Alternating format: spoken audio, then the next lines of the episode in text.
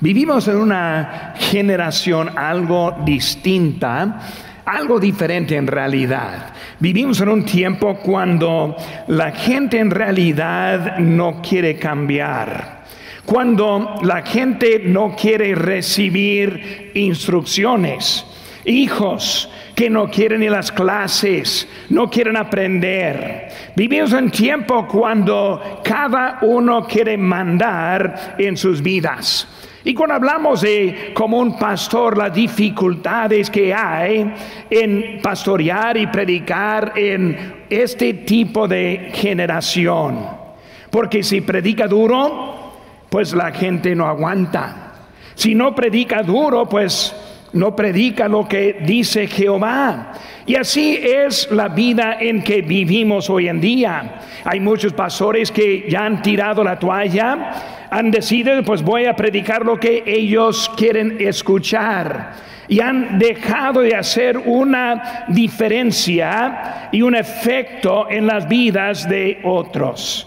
Y así como estamos empezando en esta mañana con ese dilema en que estamos, vemos al otro lado que vivimos en un tiempo que si ve el valor, si están dispuestos a pagarlo.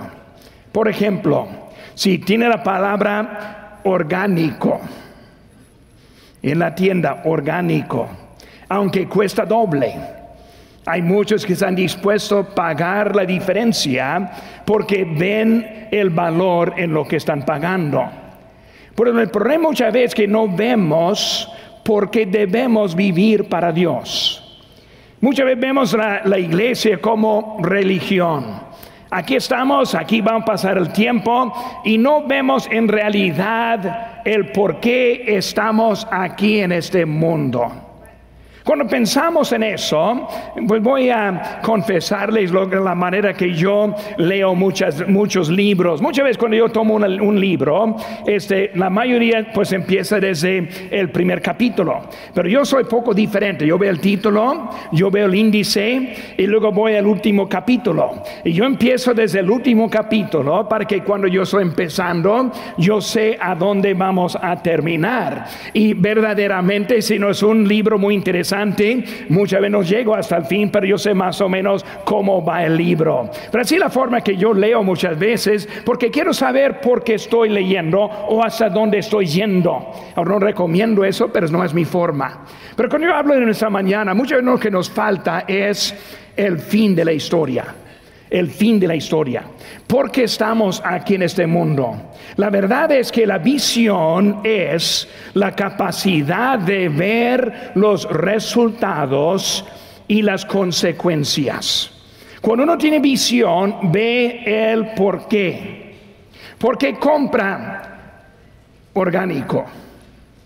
Porque están viendo que hay resultados en su opinión por lo cual que están tomándolo y por eso están de acuerdo a hacer la diferencia.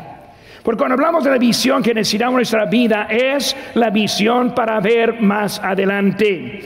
Las decisiones que tomamos hoy determinarán la manera en que terminamos esta vida. Por ejemplo, si aceptamos a Cristo, nos pone en camino ya al cielo.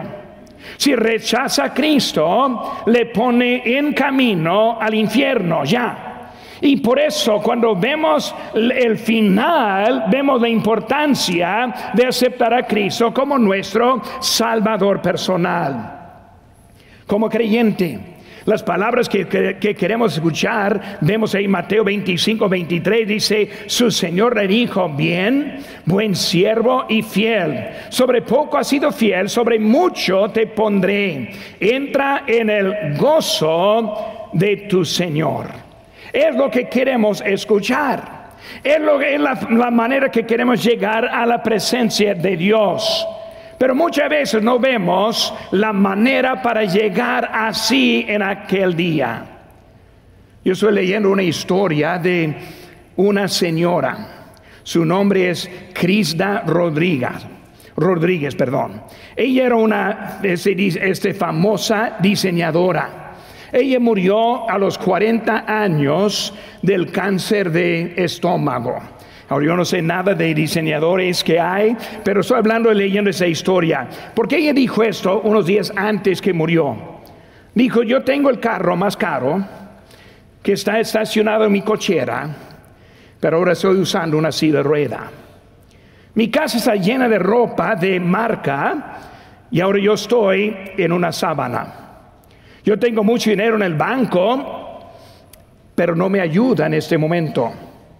Yo pasé toda mi vida en, de hotel a hotel de cinco estrellas y ahora paso mi tiempo de hospital al hospital. He dado muchos autógrafos, pero ahora yo firmo formularios de consentimiento. Yo fui a siete salones de, de belleza diferentes para arreglar mi cabello y ahora no tengo cabello. He, volado en aviones privados y ahora necesito dos asistentes para llegar a la puerta del hospital. He gustado las mejores comidas del mundo y ahora yo tomo dos pastillas y agua con sal diariamente. Dijo, nada de lo anterior es una realidad. La única realidad es la muerte que es segura.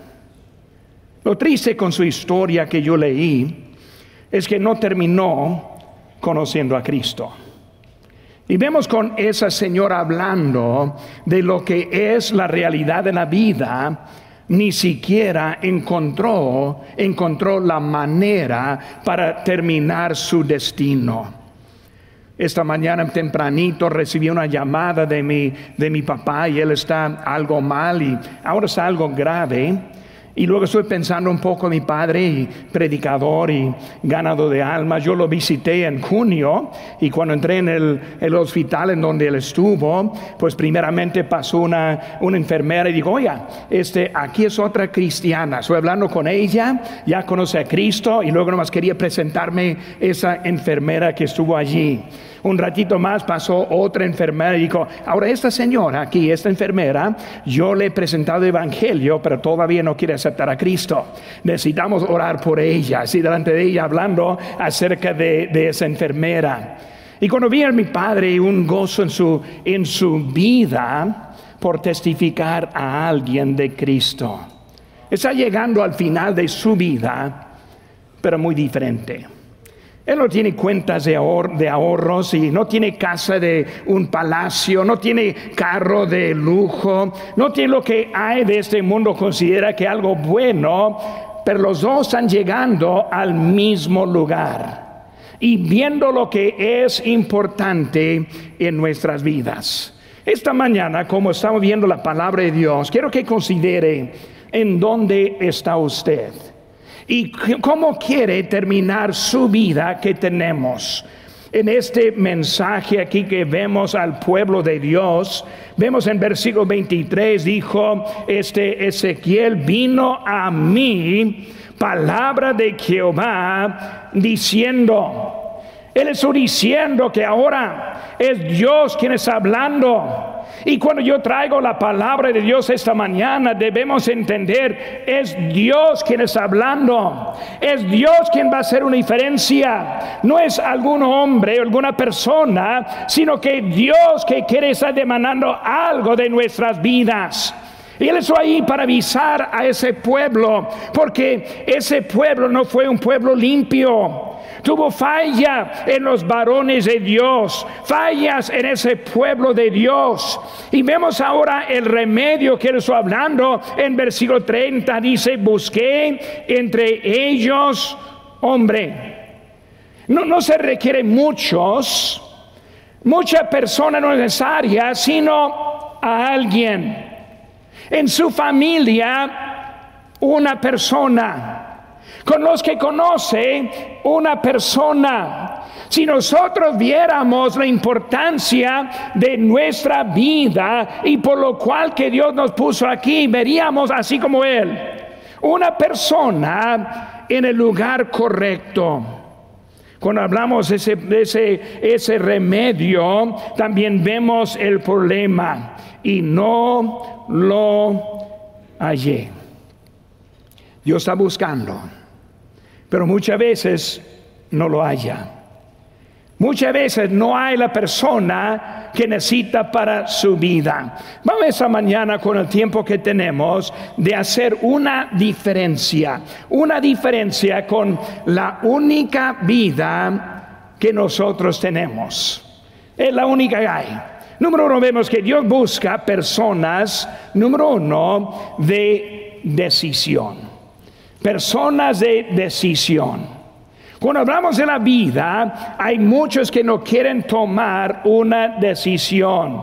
Cuando hacemos un compromiso para nuestra asistencia, no, pastor, no voy a comprometerme, pero voy a hacer todo lo posible estar en la casa de Dios. El pastor, no voy a comprometerme a, ofrendar. Algún día voy a ofrendar. Pastor, yo no voy a hacer un compromiso de la Biblia, pero voy a hacer todo lo posible para hacerlo. Y lo que pasa es que no, no tomamos decisiones. Decisiones. Estoy hablando con alguien esta semana que siempre estamos hablando de ir a desayunar. Y siempre decimos lo mismo, algún día. Todavía no he encontrado cuál día es algún día pero algún día todavía no ha llegado. Y así en nuestra vida muchas veces, un día, algún día, pastor, cuando está esto, que otro, pues alguna vez voy a hacerlo. Y necesitamos a alguien que va a tomar una decisión. En Josué 24, 14 y 15, un texto muy famoso, dice, ahora pues temed a Jehová y servidle con integridad y en verdad y quitad de entre vosotros dioses los cuales sirvieron vuestros padres Dice, si, os si malos parece servir a Jehová, escogeos hoy a quien sirváis. Y lo terminó ese pasaje por decir, pero yo y mi casa serviremos a Jehová. Un hombre de decisión. Cuando vemos a Josué, es un hombre que yo admiro mucho en la Biblia, porque era un hombre primero con una decisión. Dios ahora le está usando y bendiciendo porque él decidió. Si recuerda poquito de su historia, él salió un día para ser un espía junto con otros once. Ellos entraron en la tierra prometida. Llegando después de ese viaje para espiar la tierra, diez dijeron, no lo podemos ganar. Buena tierra es, pero muy grandes son los que están allá. Muy difícil las ciudades para poder vencer. Y nomás dos, uno siendo Josué dijo, sí, lo podemos hacer. Él tomó una decisión que otros no querían tomar. Él tomó una decisión que era, no era popular en ese tiempo. Y vemos que ahora Él está en esa posición por la decisión que Él tomó.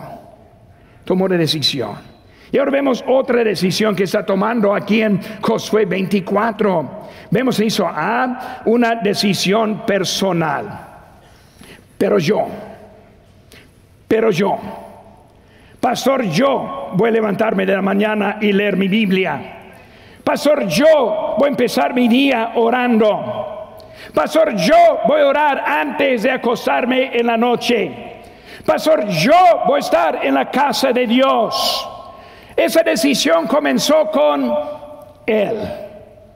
Cuando muchas veces queremos tomar decisiones para otros. No, pues este país está cayendo día en día y estamos viendo al mundo en vez de viendo a nuestra responsabilidad. Nosotros no estamos viendo yo, sino siempre vemos una excusa en vez de yo. Pues pastor, yo me levantaría si yo, y empezamos con las excusas, pero pastor, casi no puedo levantarme. Estoy hablando con una hermana en esta semana y dijo, cuando yo abro mi Biblia, siempre me pego un sueño. Y yo dije, pues yo veo lo mismo aquí en nuestra iglesia, porque empiezo el mensaje, abro la Biblia y le pega a algunos un buen sueño. Muchas veces tenemos pretexto por lo cual que no vamos a cumplir. Pero Josué, pero yo, decisión hecha, nada la va a cambiar, ni modo que hacen los demás, pero yo. y no solo personal, sino inciso B, fue también una decisión para su familia y mi casa. Necesitamos hombres que son líderes. No es muy popular decir eso hoy en día. No, pastores muy machistas. Si, está hablando de hombres líderes, está hablando de hombres, no, hombres líderes. No hombres capitanes. No hombres que quieren mandar. Hombres que quieren guiar. Es una diferencia. Sí, hay muchos hombres. No, mujer, haz eso. No, mujer, ¿dónde está la comida? No, mujer, eh, no me gusta ese tanto. Siempre quieren manejar. Yo voy a decir exactamente cómo debe hacer. Muchos que quieren mandar y pocos que quieren decir, vamos.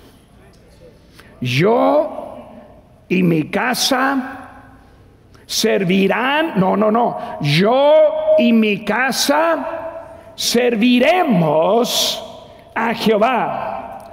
Iremos a la casa juntos. Iremos para cumplir en este día. Yo he dado claves muchas veces. Muchas veces dice, pastor, ese padre dice, pues mi hijo no quiere ir a ganar almas conmigo el sábado. No lo puede arrancar. Y siempre digo, pues es porque no, no lo sabe cómo hacer. Yo sí, yo sé cómo hacerlo. Le doy el secreto. Si quiere que sus hijos les acompañen a ganar almas, el secreto es una sola palabra. Michoacana. Después de ganar almas, vamos a la Michoacana. Bum, ahí vamos el carro esperándote. ¿Saben qué, hermano? Servir a Dios no tiene que ser un tiempo triste. Estando aquí en este culto en esta mañana, no tiene que ser un tiempo aburrido. Hay mucho que podemos aplicar y poner si pondríamos la atención, pero muchas veces queremos, no, nomás estoy pasando el tiempo, aburriéndome con todo, esperando la muerte. Bueno, pues va a venir, espere suficiente, va a morir también. O podemos decidir, voy a hacer una diferencia una decisión esta mañana, yo y mi casa serviremos a Jehová. Es la manera que nosotros tenemos. Necesitamos padres responsables, responsables. Me canso viendo creyentes que permiten iniquidad bajo su techo responsable. Dios le toma responsable. No permitan el pecado bajo su techo. Si su hijo decide voy a juntarme con una mujer, no los recibe en tu casa para pasar la noche. Nunca, jamás.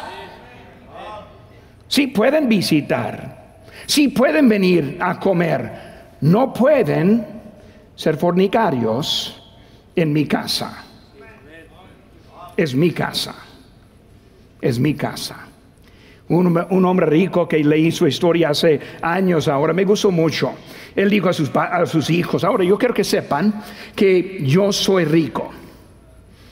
Ustedes no. Yo soy rico. Esta casa es mía, no es tuya. Yo trabajé para ganar lo que tengo y tú vas a trabajar por lo que tú vas a tener.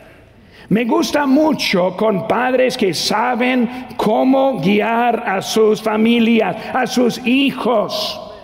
Nunca permitan esas cosas en su casa. Son responsables por lo que pasa bajo su techo. Un líder o uno que manda un líder o uno que da ejemplo. No vas a tomar licor en mi casa. Por eso yo no voy a tomar licor en mi casa. No vas a hacer esa actividad en mi casa. Por eso yo no voy a hacer esa actividad en mi casa. Es un líder que muestra el camino, no uno que dice el camino. Uno que toma decisión para su vida. Segundo, hermanos, número uno, busca personas de decisiones. Dios busca también personas de deseo. Salmo 63, 1, Dios, Dios, Dios mío eres tú de madrugada te buscaré, mi alma tiene sed de ti, mi carne te anhela en tierra seca y árida donde no hay aguas. Personas de deseo. Decisión es la primera cosa, deseo es el segundo. Y como hoy en día, si tiene la palabra orgánico. Ahora yo no estoy tirando piedras a los que quieren lo orgánico. A veces, de vez en cuando lo veo un poco ridículo, pero es otra cosa. Pero cuando ve orgánico, toma la decisión. Pero también necesita deseo. Ahora, no voy a, a comprar de esa marca porque no es orgánico. Yo voy a comprar de esta marca porque es orgánico. Y luego eh, tiene un deseo de ver algo que va a producir en su vida. Siempre quiero ponerme al lado de uno que es puro orgánico. Yo, como ahora más orgánico que antes. Mi esposa, a ella le gusta lo orgánico. Por eso ella lo compra y yo lo come. Pero saben que hermanos, cuando hablamos de lo que hay en ese mundo, debemos ver algo que produce un deseo en, nuestra en nuestras vidas. ¿Cuántas veces batallamos con unos con su asistencia porque simplemente no tienen deseo? Simplemente no quieren hacer lo que dice Dios en su vida. Vemos, hermanos, Dios mío, Dios mío, de la madrugada te buscaré. Inciso A, la decisión está basada en el deseo. Si no hay deseo, no habrá una decisión. Cuando hablamos de lo que es el deseo, produce algo diferente en la vida. Un deseo motiva y nos motiva para tomar buenas decisiones. Si se ve el deseo para conocerle. ¿Quiere conocer a Dios? ¿A usted quién es Dios? ¿Dios allá o Dios acá? Dios impersonal o Dios personal. Dios que nunca veo nada en mi vida o Dios que yo veo algo en mi vida.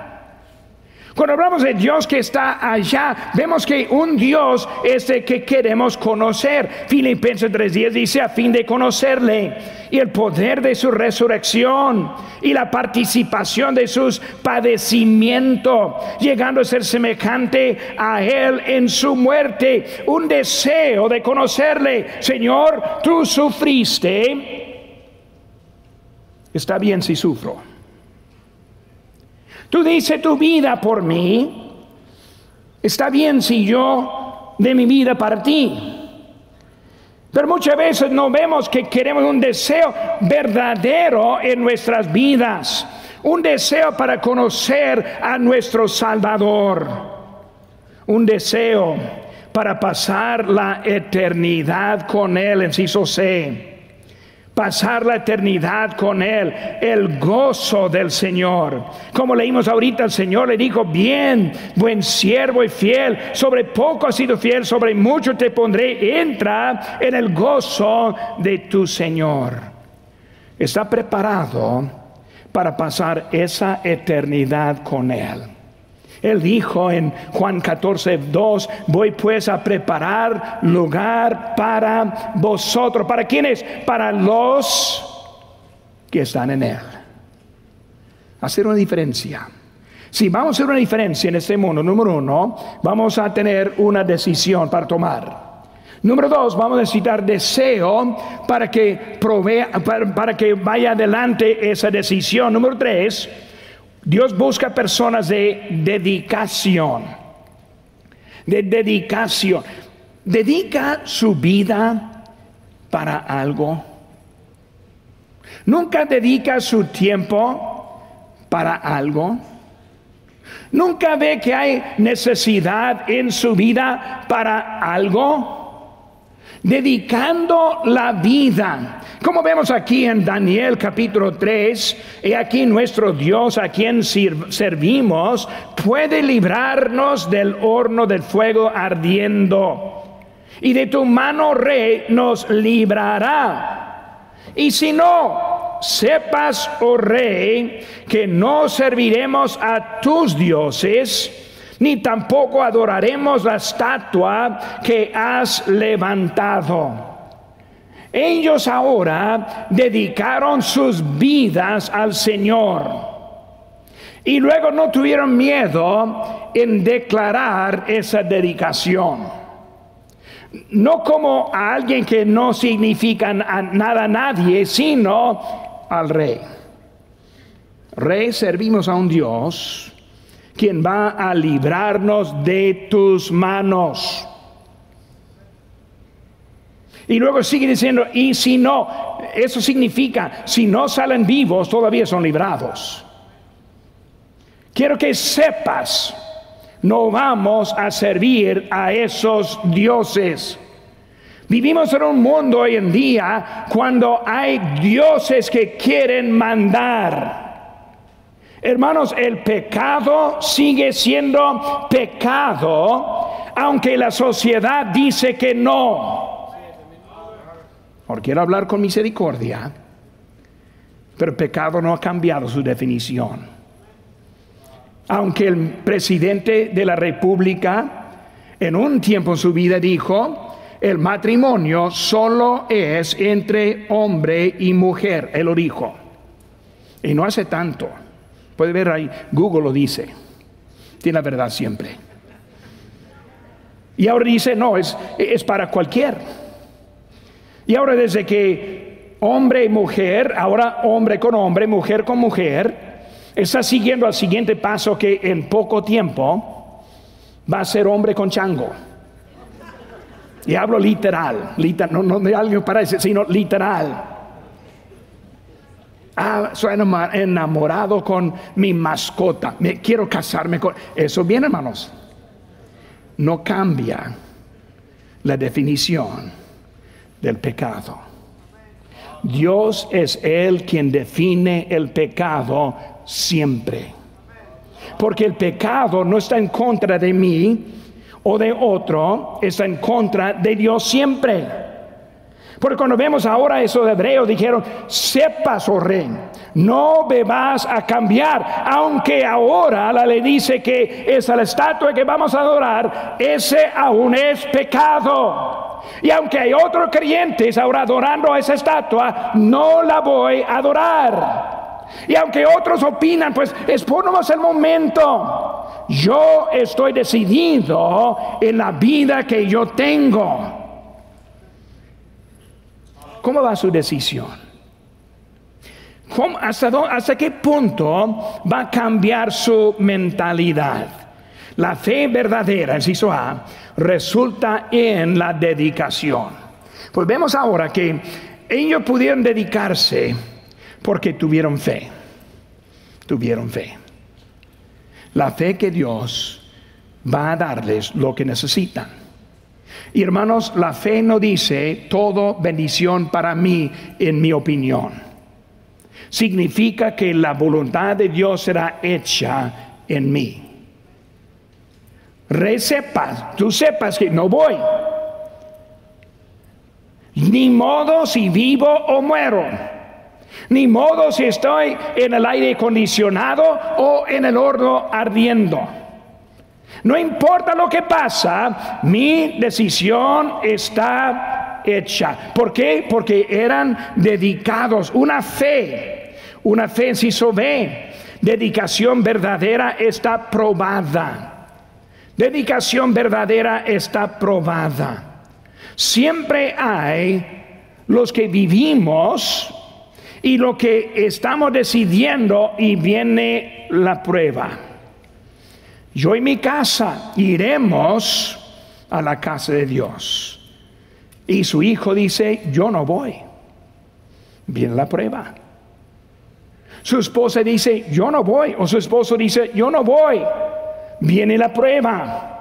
Cuando vemos a Él, eh, en la fe siempre hay una prueba para ver si es cierto lo que está diciendo o no. Y luego dedicación verdadera tiene victoria.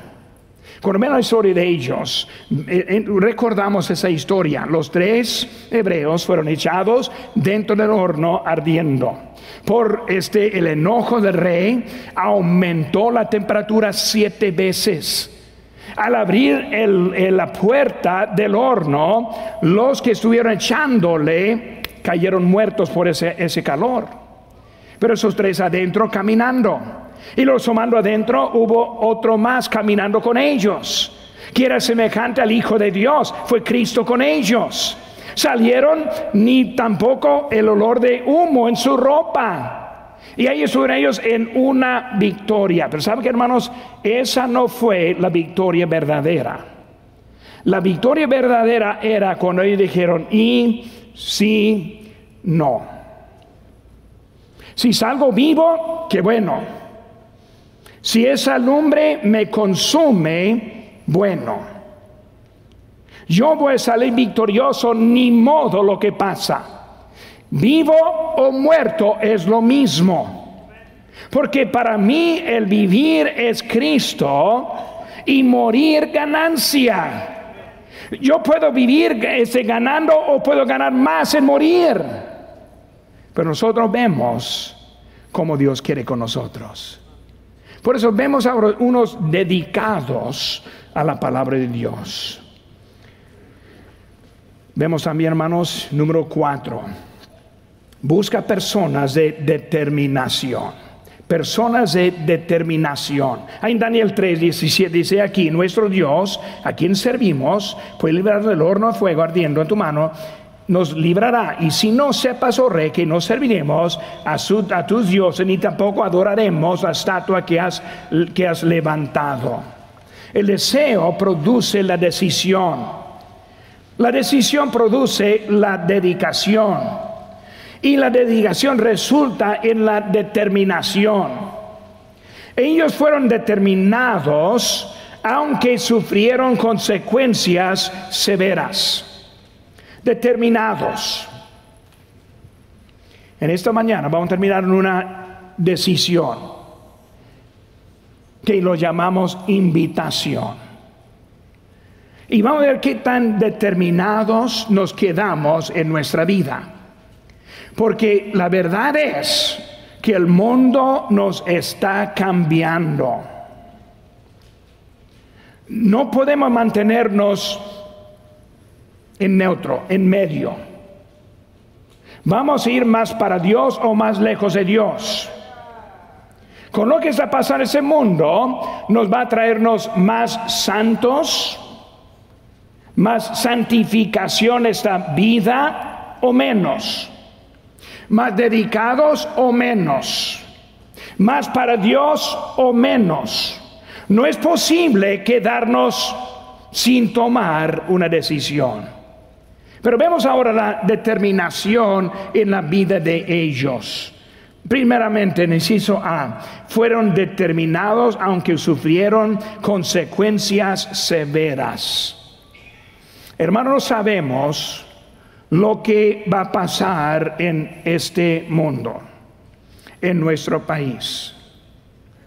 Y cuando la ley dice, ya no puede predicar la palabra de Dios, ¿qué vamos a hacer? Cuando dice ya no puede, lo, que está predicando es odio. No, lo que predico es amor no predico para condenar, predico para salvar. ¿Saben qué, hermanos? Un pecador, cualquier nombre que lo ponemos, es igual. Si es un mentiroso, también es pecado. Si es un ratero, también es pecado. Dios te quiere salvar de cualquier pecado en que está. No hay diferencia. Dios nos ama hasta que envió a su Hijo morir por ese pecado en la cruz del Calvario. Y Él nos quiere llevar a su hogar para, para siempre.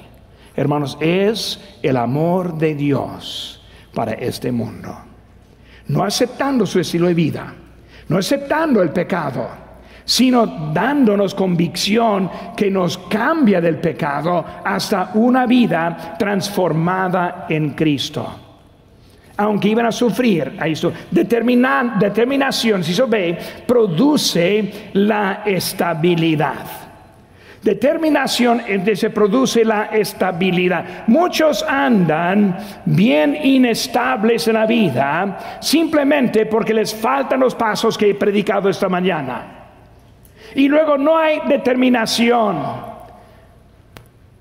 Saliendo ahorita, pase conmigo. Quiero que me diga, pastor, en la tarde nos veremos. O, a ver, a ver siempre produce inestabilidad en la vida. A ver siempre pone más dificultades en la vida. Padres, hijos más chicos, deben saber que en cada servicio usted y su familia va a la iglesia, produce estabilidad. Pero cuando siempre está tomando decisiones, vamos o no vamos, siempre es una guerra. Siempre alguien va a ganar, siempre hay inestabilidad en su hogar. Pero cuando dice yo voy y nosotros iremos a la casa de Dios, en poco los hijos ni preguntan. En mis hijos, cuando estaba en mi casa, ni una vez mis hijos preguntaron, papá, ¿vamos al servicio? Ni una vez, ni una vez la mañana el domingo, ni una vez la tarde el domingo, ni una vez el miércoles. Oh, pero usted es el pastor. Bueno, ¿y?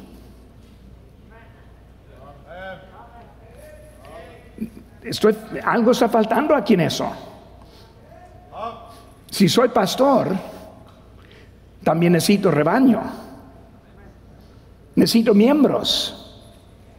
Si ese es solo para el pastor, estaría que solo no buen pastor sería.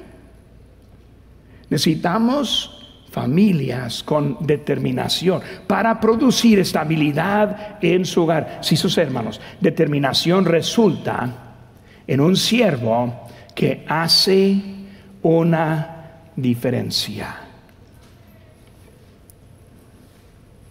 Un día vamos a pasar la eternidad. Muchos ejemplos que yo he predicado desde ese púlpito de hombres y personas que han hecho una diferencia y aunque están en el cielo hoy en día, su vida fue una vida que dejó algo tras de ellos.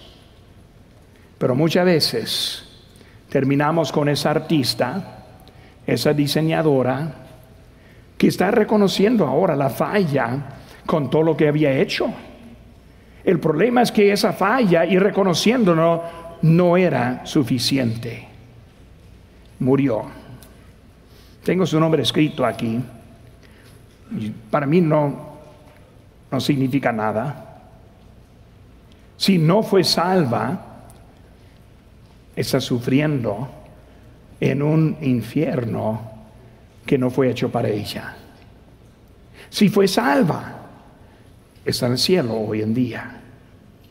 Cuando hablamos de nuestra decisión de hoy en día, y la diferencia que queremos hacer primero comienza con una decisión para aceptar a Cristo y el regalo que Él tiene que es la vida eterna para nosotros.